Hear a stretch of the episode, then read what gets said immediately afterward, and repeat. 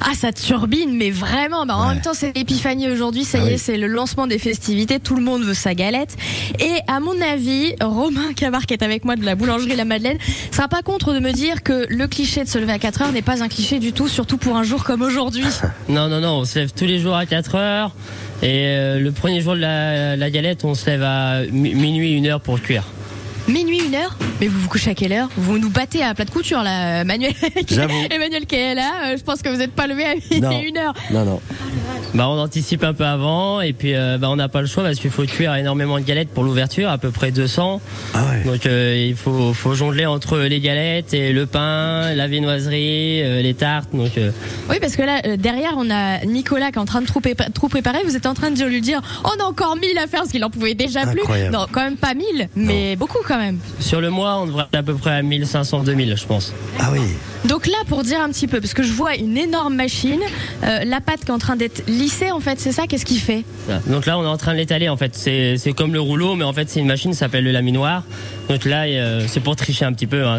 Ça va abaisser la pâte euh, à, l'épaisseur voulue. Et donc après, il va détailler des cercles. Donc on, pour une galette, il y a deux cercles à détailler.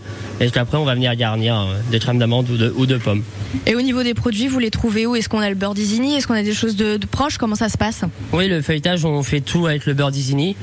Et euh, après, on essaie de trouver des produits locaux, mais c'est pas forcément facile sur la poudre d'amande. ou Ça, c'est compliqué, quoi. Oui, puis en plus, euh, je, je- je- je vais être la porte-parole de l'inflation, mais c'est vrai qu'on on le ressent aussi sur les prix de la galette. Vous l'avez senti, vous? Bah oui, parce qu'on est obligé d'augmenter, parce que bah, avec l'électricité, euh, les œufs, les œufs en un an, ça a doublé par exemple. Donc c'est des choses qu'on est obligé de faire répercuter sur les clients, quoi, malheureusement. Quoi.